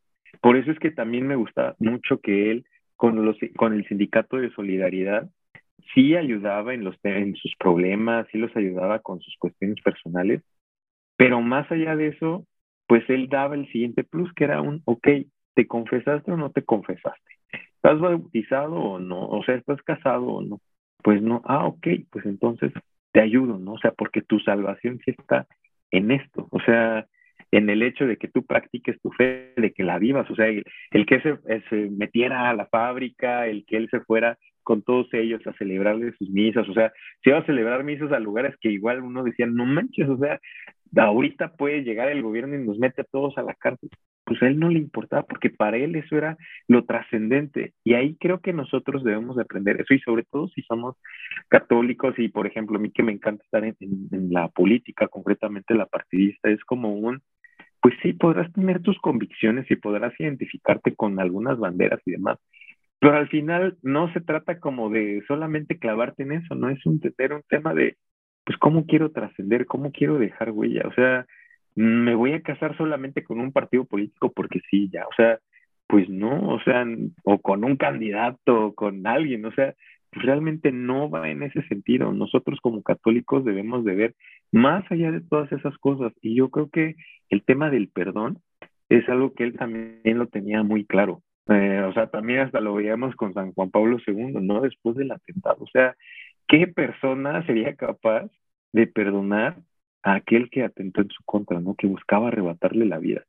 O sea, y eso, como lo decía en un principio, el pueblo polaco, pues es un pueblo que ha sufrido mucho y, y, pues ahí la reacción natural de este pueblo pudiera ser como, no, sí, sí, vamos, este, vamos a levantarnos en armas y demás, vamos a hacer esto y aquí, y pero pues no, o sea, esa no va a ser la respuesta, es el hecho de decir, a pesar de que nos han humillado, a pesar de que nos han pisoteado, a pesar de que se han ido mucho en nuestra contra, nosotros no podemos caer en esos extremos, nosotros tenemos que dar este mensaje pues de perdón, de paz y de esperanza, o sea, es lo que yo lo que yo rescataría básicamente de, su mensaje como ya más en lo social. A mí se me hace muy interesante como poder comparar y contrastar eh, varios eventos, podríamos decir entre comillas, similares, pero al mismo tiempo muy diferentes, eh, en diferentes lugares del mundo y en diferentes, o sea, sí son épocas diferentes, pero que incluso son dentro del mismo pontificado de San Juan Pablo II y que son dentro del mismo contexto de estos líderes religiosos que denuncian la injusticia, ¿no? O sea, en la cortinilla que tenemos a San Monseñor Oscar Romero, ¿no? Se me hace muy interesante poder ver este, esta comparación, este contraste, o sea, las cosas en común y las cosas diferentes, ¿no? Que habían entre uno y el otro, ¿no? Que eh, vaya, ambos mueren por denunciar la injusticia de regímenes diferentes, pero que al final lo que decimos siempre, ¿no? O sea, los opuestos se tocan, ¿no? Eh, ambos mueren por denunciar regímenes opuestos incluso, pero que al final, o sea, veámoslo muy, muy sencillamente, ambos, ambas formas de gobierno, ambos sistemas se fueron en contra de estas personas por estar anunciando el mismo evangelio, ¿no? O sea, tanto el Beato Jersey Popielusco, es que perdón, yo lo pronuncio muy mal. Ustedes lo pronuncian muy bonito y yo ya no ni quiero decir el nombre porque ustedes lo pronuncian bien lindo, pero yo no. Eh, tanto el Beato Jersey Popielusco como, como Monseñor Romero hablaban del mismo evangelio, ¿no? O sea, no es como que decían cosas, vamos, obviamente tropicalizadas a su, a su época y a su, a su lugar, ¿no? Pero hablaban del mismo evangelio, hablaban del mismo Cristo, hablaban de los mismos ideales y defendían la misma dignidad de las personas. Y de todas formas, o sea, los, o sea, ambos, ambas, digamos, como formas fuertes de, de entender el mundo y la sociedad y la política en su época, acaban con sus vidas, ¿no? Entonces, a mí eso, en lo, o sea, personalmente me habla de este, este sentido de que el mensaje del Evangelio no se alinea con ninguna de estas dos formas, no se alinea con, con ninguna, ninguna forma de gobierno que atente contra la dignidad, ¿no? Y que no se puede instrumentalizar y que creo que una cosa con la que, esta que, que me hace pensar esta comparación es que no podemos afirmar tan temerariamente que el catolicismo sea de derechas o que el catolicismo sea de izquierdas, ¿no? Eh, porque ni las derechas ni las izquierdas, ni, o sea, y menos en sus formas más radicales, nos se alinean con el mensaje evangélico al grado que intentan destruirlo, ¿no? Entonces, eh, ¿cómo o sea, ¿cómo podríamos como bajar y aplicar esto a la polarización actual que vemos? ¿no? O sea, creo que lo que tú decías hace rato de que se instrumentaliza mucho la fe para fines políticos, ¿cómo podríamos bajar estos, estos dos mensajes que al final siguen siendo un solo mensaje, porque es el mensaje de Cristo? ¿Cómo podríamos, eh, sí, como aplicarlo a nuestras polarizaciones actuales? Especialmente creo que lo estamos viendo mucho eh, pues en Latinoamérica, ¿no? Creo que yo lo, he escuchado muchísimo aquí en Latinoamérica. Yo creo que, incluso aquí les voy a compartir algo que recientemente viví. Mm, es una primicia. este, pues recientemente fui a Venezuela. Este, me invitaron. O sea, ustedes saben que Venezuela pues, es un país muy complicado. Es algo, también es todo un tema, ¿no? Eh, pero algo que me llamó mucho la atención, conocí a un grupo de jóvenes que ellos participaban mucho en temas, bueno, siguen participando en temas políticos, pero eh, en algún momento uno de ellos, eh, hace unos años, presenció algo muy fuerte y fue, como ustedes saben, en Venezuela hubo una temporada donde los alimentos escaseaban, las medicinas y todo esto. Entonces, este joven vio que una señora llegó a pedirle ayuda porque tenía su hija de meses eh, ya en un estado muy avanzado de desnutrición. Incluso este joven vio a, la bebé y se, o sea, se le veían así los huesos ya de la cara así muy marcados, o sea, el estómago lo tenía súper inflamado, o sea, mi hijo era así, o sea, no puedes creerlo, ¿no? Y sobre todo menos en una, en una bebé de meses. Entonces, este, pues al final él dijo como, ok, pues vamos a ver qué podemos juntar. O sea, yo no puedo, yo no tengo el poder para hacerlo, pero pues vamos así entre amigos y demás, en grupos de Face y con amigos. Terminan juntando cosas y este, se las llevan a la señora. La señora evidentemente queda muy agradecida. Eh, y dos, tres días después se enteran que la niña muere. Porque pues ya, o sea, la desnutrición estaba tan avanzada que ya la niña ya ni siquiera podía ingerir los alimentos, aunque fueran fórmulas, así, pues ya, ya o sea, ya, está muy complicado. Entonces, este joven dijo, está muy mala situación, yo lo que voy a hacer es, o sea, se, se preguntó cuántas personas no están viviendo en Venezuela esto. Incluso hasta nos decían, es que hay lugares, o sea, ahorita ya ha bajado, pero hay lugares donde el tema de la desnutrición básicamente es como la de un país africano, así como de países africanos. Entonces, él en su momento dijo, ¿yo qué puedo hacer? Eh, pues al final empezó como con una agrupación en la cual instalaron comedores comunitarios en, Caracas, concretamente en Petare, que es una zona, eh, es un barrio popular. ¿Y por qué les menciono todo esto? Porque, pues vaya, evidentemente este joven pues, es de la oposición, ¿no? O sea, no está con el régimen de Maduro. Pero algo que me llamó mucho la atención es que lo que él hace, lo que él promueve, bueno, instalan estos comedores comunitarios y la condición es, nosotros llegamos, o sea, si una señora dice yo quiero, ok, va, ellos llegan, instalan eh, la estufa, o sea, todo, el, todo lo que sea necesario para montar la cocina, les llevan los alimentos, pero las señoras tienen que prepararlo, ¿no? Y las señoras se encargan como de administrar todo. Entonces, algo que me llamó mucho la atención fue que él nos decía, a ver, nosotros no estamos, no les, no les damos comida solamente a los que son de oposición. O sea, no les decimos, ah, si tú eres chavista, no te voy a dar comida. O sea, para nada. Y ahí fue algo que me hizo reflexionar mucho, ¿no? De decir, a ver, a pesar de que de todo, pues está el lado humanitario.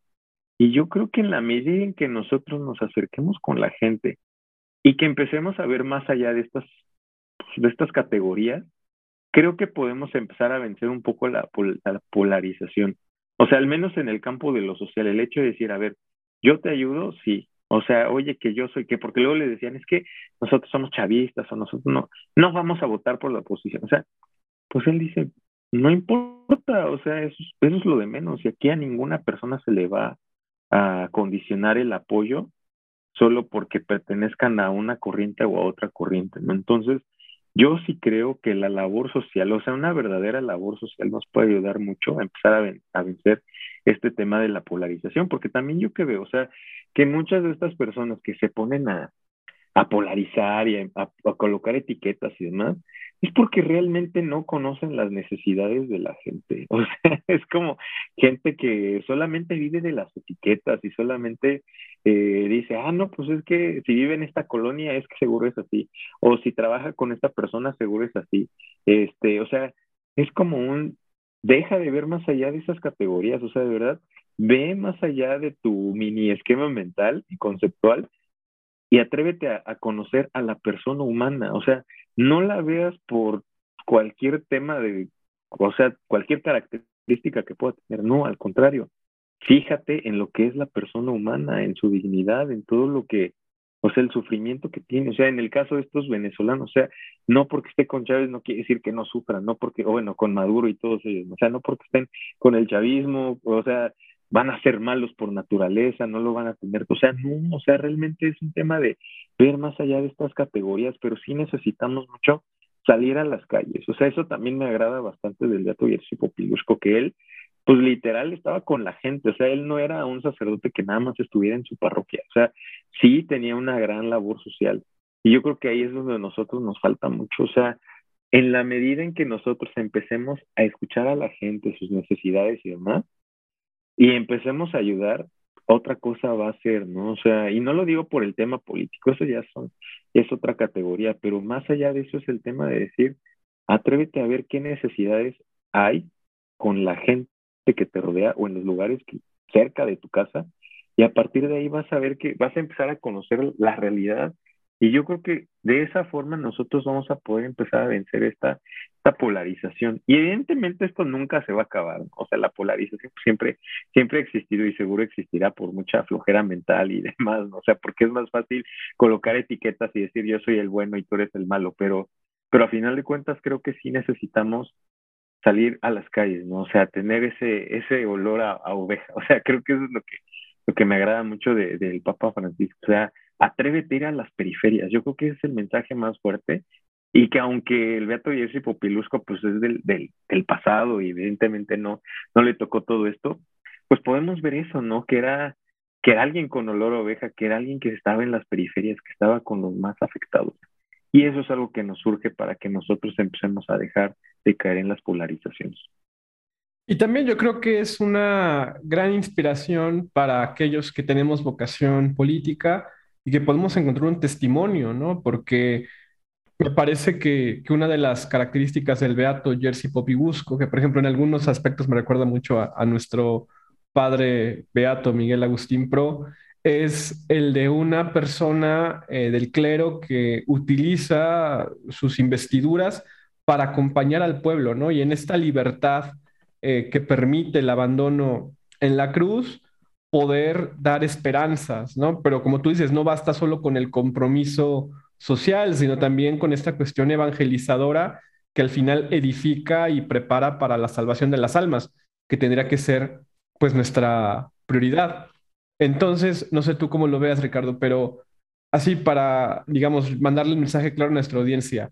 Eh, ¿Tú cómo crees que, por ejemplo, el testimonio de, Jersey Popibusco, eh, más allá, digamos, de, la política, eh, nos puede ayudar para repensar nuestra relación con los demás, para dar esperanza, por ejemplo? Sí, qué buena pregunta, ¿eh? o sea, yo creo que o sea, yo pienso que sí tiene mucho que ver, o sea, sí soy, sí quiero repetir bastante esto, el tema de, o sea, ya lo espiritual, el ir a las periferias desde una visión espiritual, creo que nos hace mucha falta.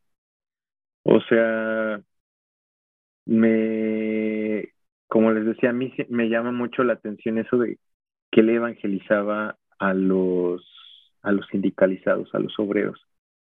Porque más allá de, o sea, a lo mejor y no sé, o sea, la situación mejoraba y todo iba muy bien, o sea, en lo político, un, ya un gobierno democrático, o sea, no sé, o sea, por decir algo, ¿no? A lo mejor y todo eso ya avanzaba. Pero ¿de qué te sirve progresar como en esos temas si al final espiritualmente no estás bien, ¿no? O sea, o no, no has sido formado, no has recibido los sacramentos, no has vivido tu fe como debe de ser. Yo creo que eso es algo que nos podemos llevar mucho de, del padre Jerzy Popiebusco, que al final de cuentas, si tú no trabajas lo espiritual, difícilmente vas a poder salir adelante en otras cosas. O sea, bueno, es una parte, ¿no? O sea, es parte de, de todo lo que nosotros enfrentamos en la vida, pero si no tienes bien esa base, no lo vas a lograr, o sea, no vas a poder cumplir tus, tus metas, no vas a, no vas a salir adelante. O sea, yo lo pienso con el tema de la decisión tan difícil que tuvo él para decir, me quedo en Polonia. O sea, yo creo que una, esa decisión igual le sonaba muy irracional o muy, no había nada de lógico. O sea, el gobierno te está buscando, ya te quiere matar pues cualquier otra persona en su lugar hubiese dicho, que yo ya me voy, ¿no? Este, saco mi pasaporte de otro país o, o sea, no sé qué hago, ¿no? Este, pero él no, o sea, él se quedó. Y ahí es donde uno dice, híjole, o sea, yo creo que espiritualmente tuvo que haber estado muy bien para haber tomado esa decisión y sobre todo sabiendo que o sea, se, se necesita mucha fortaleza, ¿no? Y creo que la fortaleza, pues al final viene de Dios. Y es como un, O sea, incluso vivir el martirio. O sea, yo no creo que vivir un martirio sea, pues sea sencillo. O sea, no sé, insisto, racionalmente no, no entra. O sea, no puede uno comprenderlo. O sea, yo me pongo igual en sus zapatos y digo, ¿qué ha de haber sentido cuando se dio cuenta que ya lo seguían en la carretera? O sea, a lo mejor alguien, alguien más hubiese dicho, no, pues saca una pistola y dispárales, mátalos. No sé, o sea, no sé cómo reacciona. Pero él no reaccionó así. O sea, híjole, es como, es muy fuerte, o sea, es muy, muy fuerte. Y ahí sí yo creo que en la medida en que nosotros entendamos que nuestra lucha es espiritual más que algo terrenal, creo que ahí es donde radica como la fortaleza de este gato. O sea, hasta en, la Biblia lo dice, ¿no? Que nuestra lucha no es contra la carne y la sangre, sino contra los espíritus que vuelan en lo alto. Y, o sea, algo así dice, dice la Biblia, ¿no? Entonces, este, yo creo que eso es lo que a mí me queda mucho en el tema, en el tema espiritual con este, con este gato. O sea, ¿cuántas tentaciones no ha de haber recibido en su vida diaria? Tal vez a lo mejor en algunas, pues sí, no, no, o sea, cedía, ¿no? Pero pues al final no, o sea, al final pues, vivió un martirio. O sea, yo creo que eso, pues no cualquiera, y yo creo que ahí es donde uno pues se pone a reflexionar mucho y también yo creo que es entender sea, al final es entender el por qué lo estás haciendo. O sea, si es solamente un tema pues, político, social y demás, pues te va a quedar muy corto. Pero cuando tú ya lo ves como algo más trascendente, como el hecho de decir, bueno, pues qué es lo que yo busco, o sea, busco mi santificación, busco la salvación de las almas. O sea, él sabiendo que era sacerdote, no el hecho de decir, yo no me voy de Polonia porque tengo hijos espirituales, porque tengo una comunidad aquí. O sea, yo creo que eso es algo bien fuerte. O sea, el hecho de, vivir la comunidad ya de una manera espiritual, creo que también es una de sus grandes enseñanzas. No era solamente un yo te ayudo porque le estás pasando mal. O sea, sí, o sea, por supuesto que sí. Pero al final lo que él quería era la salvación de las almas. Eso es como lo que, híjole, no sé, a mí me, me hace, me hace pensar mucho, ¿no? Me hace pensar bastante en todo lo que ha de haber motivado a este, este beato, que obviamente no ha de haber sido fácil, pero que no dudo ni tantito que sin una vida espiritual fuerte no lo hubiese logrado. O sea, eso sí, definitivamente no. Y que creo que también, o sea, vale mucho la pena ponerlo en un, o sea, poner las cosas como en, en la perspectiva clara, ¿no? De, me gustó mucho, como lo decías hace un rato, de que, a ver, estaba preocupado por la salvación de cada una de las almas que le estaban encomendadas y no por eso no le preocupaban sus sufrimientos terrenos. Y estaba preocupado por sus sufrimientos terrenos y no por eso dejaba de pensar en su salvación, ¿no?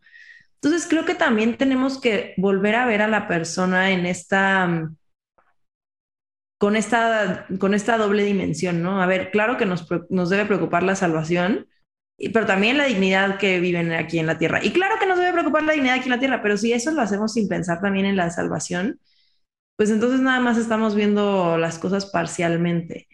Creo que volvemos a una a esto que nos dice, o sea, siempre volvemos como estos como estas categorías del Papa Francisco, ¿no? O sea, el todo es superior a la parte, ¿no? Entonces, la persona en su totalidad es superior a sus necesidades físicas, pero también es superior a sus necesidades meramente espirituales, ¿no? Porque, em, vamos, no somos, solo no somos ángeles que solamente son espíritu y que por lo tanto no necesitan, no tienen necesidades físicas. Entonces, también siento que sobre o sea, por esto es tan importante ver estos ejemplos de personas que se preocupan por ambas dimensiones, ¿no? Se preocupan por el todo, no solo por la parte, y se preocupan porque el obrero tuviera eh, acceso a los sacramentos y también que tuviera que comer, ¿no? Y que se preocupaban porque el obrero pudiera estar en su huelga y bien y todo, pero que también se preocupaban porque, oye, ¿quién les va a dar la misa? ¿O quién los va a confesar? ¿Quién les va a administrar los sacramentos? ¿no? Y el ver a las personas como un todo creo que es algo que nos falta muchísimo dentro de nuestro, o sea, dentro de los grupos que luchamos, luchan eh, actualmente, ¿no? Porque entonces o vemos a quienes nada más les interesa la parte física o los que nada más les interesa la parte espiritual. Y es como darnos cuenta que si, si vamos a trabajar por la persona es trabajar por toda la persona, no por pedacitos y no por lo que se nos hace pues menos agresivo, ¿no? Eh, leía un tuit el otro día que decía, pues es que hay personas por, la que, por las que es muy fácil luchar porque no tiene, o sea, porque es muy fácil decir, yo quiero ser tu voz y no darles su voz, o sea, no devolverles ese espacio para que ellos tengan la voz, ¿no? O sea, no, a ver, no se trata de que nosotros tapar las necesidades de las personas y asumir que lo que nosotros creemos es lo que les conviene, ¿no? Creo que eso es algo que también me llama mucho la atención, ¿no? De esta historia, que no era, no era él diciendo, bueno, pues yo creo que esta es la mejor solución, ¿no? O sea, los, el sindicato y los obreros se organizaban y él les, los apoyaba con, ¿no? O lo que nos contabas, ¿no? Los médicos y el personal de salud se organizaba para, para, la, visita del papá y les decía, oye, ¿nos puedes asesorar? No sé qué. Entonces, más que él decir, yo voy a ser la voz de todos los médicos aquí y yo voy a ir en representación de los médicos con el papá, o sea, era, bueno, a ver, yo les ayudo a organizarse en lo que ustedes necesitan, en lo que ustedes están expresando que necesitan, ¿no? Entonces, creo que esto, o sea, el, es muy fácil decir, ah, yo quiero ser tu voz y nosotros hablar desde lo que nosotros creemos que la otra persona necesita. Es mucho más difícil decirle, a ver, habla tú, ¿no? O sea, ¿qué necesitas? Sí, así es. Y sobre todo aquí creo que dijiste algo bien interesante y es que muchas veces hay personas que solo se quieren preocupar por lo espiritual y no por lo terrenal, ¿no? Y hay personas que solo se quieren preocupar por lo terrenal y no por lo espiritual. Entonces, creo que ahí también es donde entran estas cuestiones de la, de la polarización. O sea, cuando hay católicos que nada más quieren preocuparse por el tema terrenal, ¿no? Y es como, ok, o sea, pues sí está bien, pero ¿y dónde dejas lo espiritual? O sea, no puedes dejarlo a un lado. O todo lo contrario, ¿no? Cuando solamente te quieres guiar por lo, por lo espiritual, pero no estás dimensionando lo, lo terrenal, ¿no? Así como, ah, pues ya Dios dirá, ¿no? Y pues sí, solamente hagamos oración y, pues ya se acabó. O sea, pues no, realmente no. O sea, y eso también me, agrada mucho de, del Beato, que pues que sí dimensionaba bastante bien ambas partes. Entonces, porque entendía como tal el valor de la persona humana, sabía pues que eran, o sea, que estamos conformados tanto de una parte física como de una parte espiritual. No puedes, no las puedes separar, ¿no? O sea, creo que es algo muy, padre también de él. Pues Ricardo, en la Conjura de los Tibios tenemos una tradición en nuestros episodios, que bueno, creo que en tu caso debe estar fácil porque hay mucho material, pero tenemos siempre una pregunta para nuestros invitados, que es que nos hagan alguna recomendación, que puede ser un libro, alguna película, alguna canción, para aproximarnos, pues digamos, un poco más, eh, con mayor profundidad al tema. Entonces, no sé si tú tengas tu recomendación o prefieres primero que Marta y yo la demos. Ok, pues, o sea, de entrada yo sí les diría que vean la película del padre Jerzy Popievushko. O sea, la verdad sí, debo de reconocer que no está tan sencilla de, buscar en, internet. O sea, para poder verla no hay como que un sitio oficial. Este, yo incluso la he querido así en original la quise comprar en DVD y demás, pero fue básicamente imposible. Siempre he ido a Polonia nunca la encuentro, pero si tú le buscas ahí en internet, sí te aparece. O sea, eso de que, de que te aparece, te aparece. este, si ustedes ponen este Jersey Popilushko Movie, ya con eso seguro la van, la van a encontrar. En algunas en algunos sitios los, la van a encontrar en, en polaco con subtítulos en inglés eh, también hay una que es este con doblaje de español de España, pero vaya, al final, yo la verdad sí les recomiendo que mejor la vean eh, en polaco con subtítulos en inglés, creo que sería lo ideal, porque la que está como doblada español de España como que no está, no sé, como que no está tan emocionante, honestamente, le resta, le resta muchísimo tipo las flipantes aventuras de, o sea, como muy, muy en ese sentido, entonces siento que no, no, no es el mismo feeling, la neta, entonces sí les recomiendo muchísimo que vean esa película, creo que es, o sea, de verdad te impacta, ¿no? O sea, te impacta muchísimo, creo que sí hay un antes y un después de cuando ves esa película, y cuando sí tienes como que cierto, cierto contexto. También, o sea, que los invitaría mucho a que lean un poquito más, por ejemplo, a Sor Faustina Kowalska. Eh, no son contemporáneos, pero vaya, también ella, pues, eh, aunque habla de la misericordia y demás, pues también dimensiona mucho lo que era la, pues la sociedad polaca, ¿no?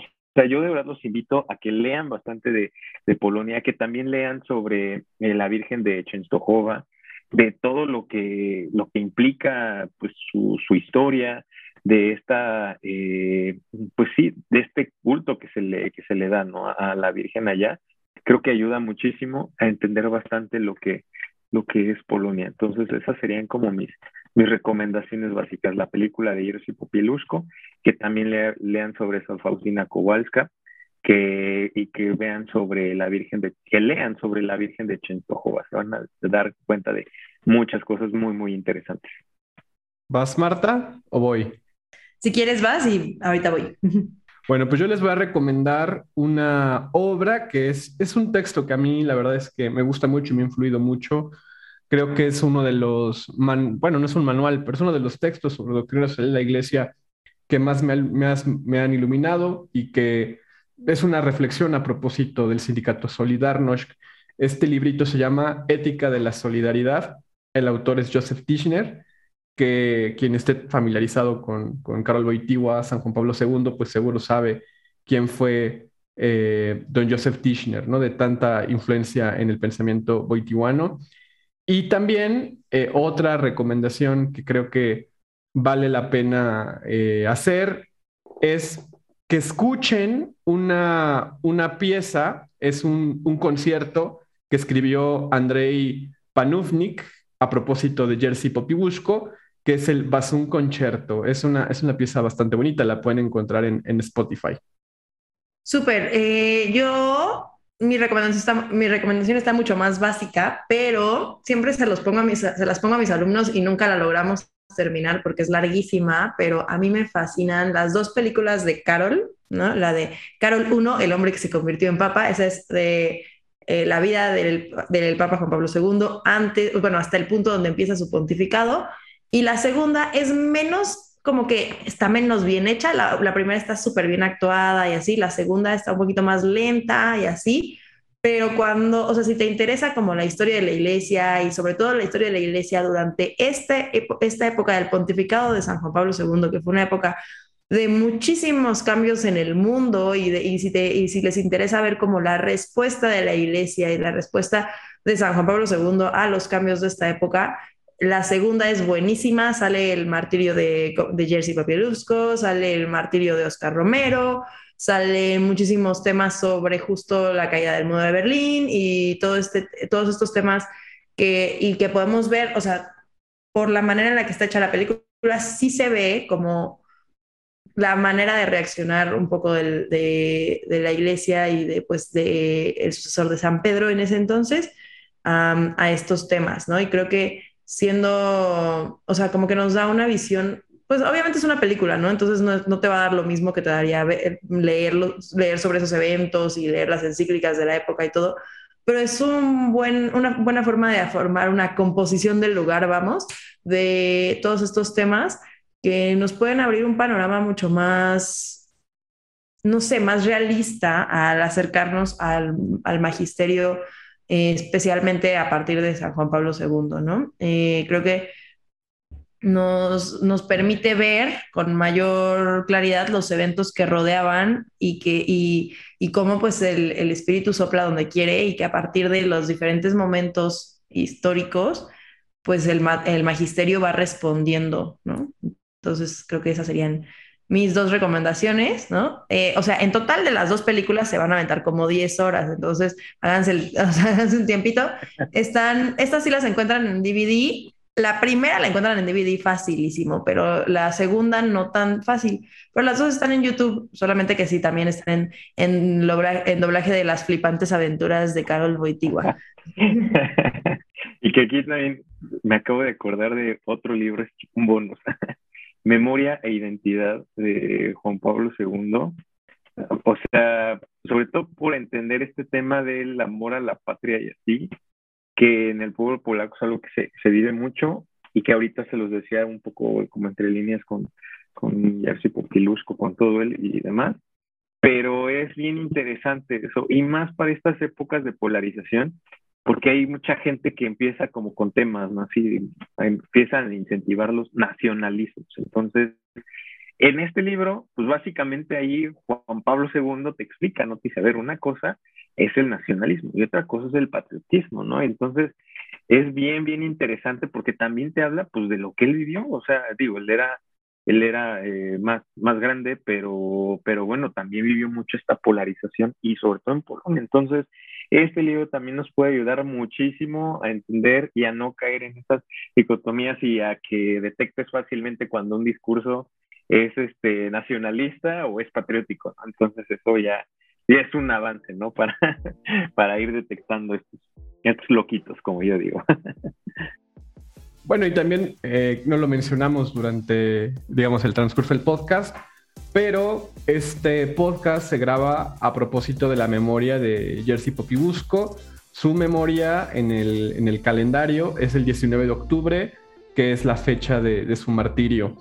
Eh, y su cadáver eh, tardó un poco de tiempo en ser encontrado, fue encontrado un 30 de octubre, entonces digamos que pues estas fechas son, son muy ad hoc al tiempo de Jersey Popibusco, además de como ustedes saben, el pasado 22 eh, de octubre, que fue el sábado, pues es la memoria de, de San Juan Pablo II y la memoria de San Juan Pablo II se estableció el 22 de octubre, en tanto que su pontificado comenzó un 22 de octubre pues no me queda más que agradecerte, Ricardo. De verdad que yo disfruté muchísimo este episodio. Eh, la verdad es que siempre hablar de estos testimonios eh, tan comprometidos, tan sentidos y tan vigentes para nuestro tiempo, sin duda creo que nos edifican y nos, nos enaltecen el espíritu.